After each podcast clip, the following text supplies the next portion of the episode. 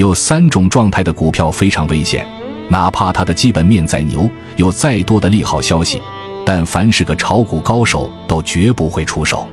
如果你手里的票符合接下来我讲的任何一种情况，那就一定要注意了，可以先点个赞，收藏起来慢慢看。第一种，高位放量滞涨，这里的高位一般是指经过三浪以上的股票，放量滞涨就是成交量在不断的放大，但股价却不再上涨。出现这种情况，大概率是主力在诱多出货，后面很难有资金进来接力。而且，如果你再仔细观察筹码分布，会发现前期的筹码有明显的出逃迹象。这个时候进去最容易买在山顶出不来。第二种，股价创新低。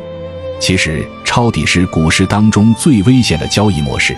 要是大牛行情还好，还能有机会快速大捞一笔；但要是在熊市抄到了下降通道中的假底，不等到下一次大牛行情是解不了套的。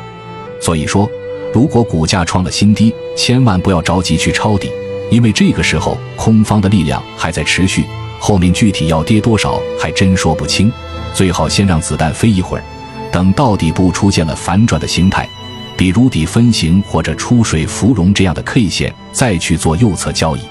第三种，如果一天内你买的两个票都在亏钱，那就别再建仓了。一次失误可能只是偶然，但两次。说明你对今天的行情、热点风口以及市场情绪的判断都是错误的。当然，也有可能是纯粹运气不好。那这天对你来说最好的操盘方法就是不要再建仓，当个吃瓜群众。有句老话叫做“进退有度，才能收放自如”。但凡出现上面的三种情况，就别再犹豫了，宁可错过也别犯错。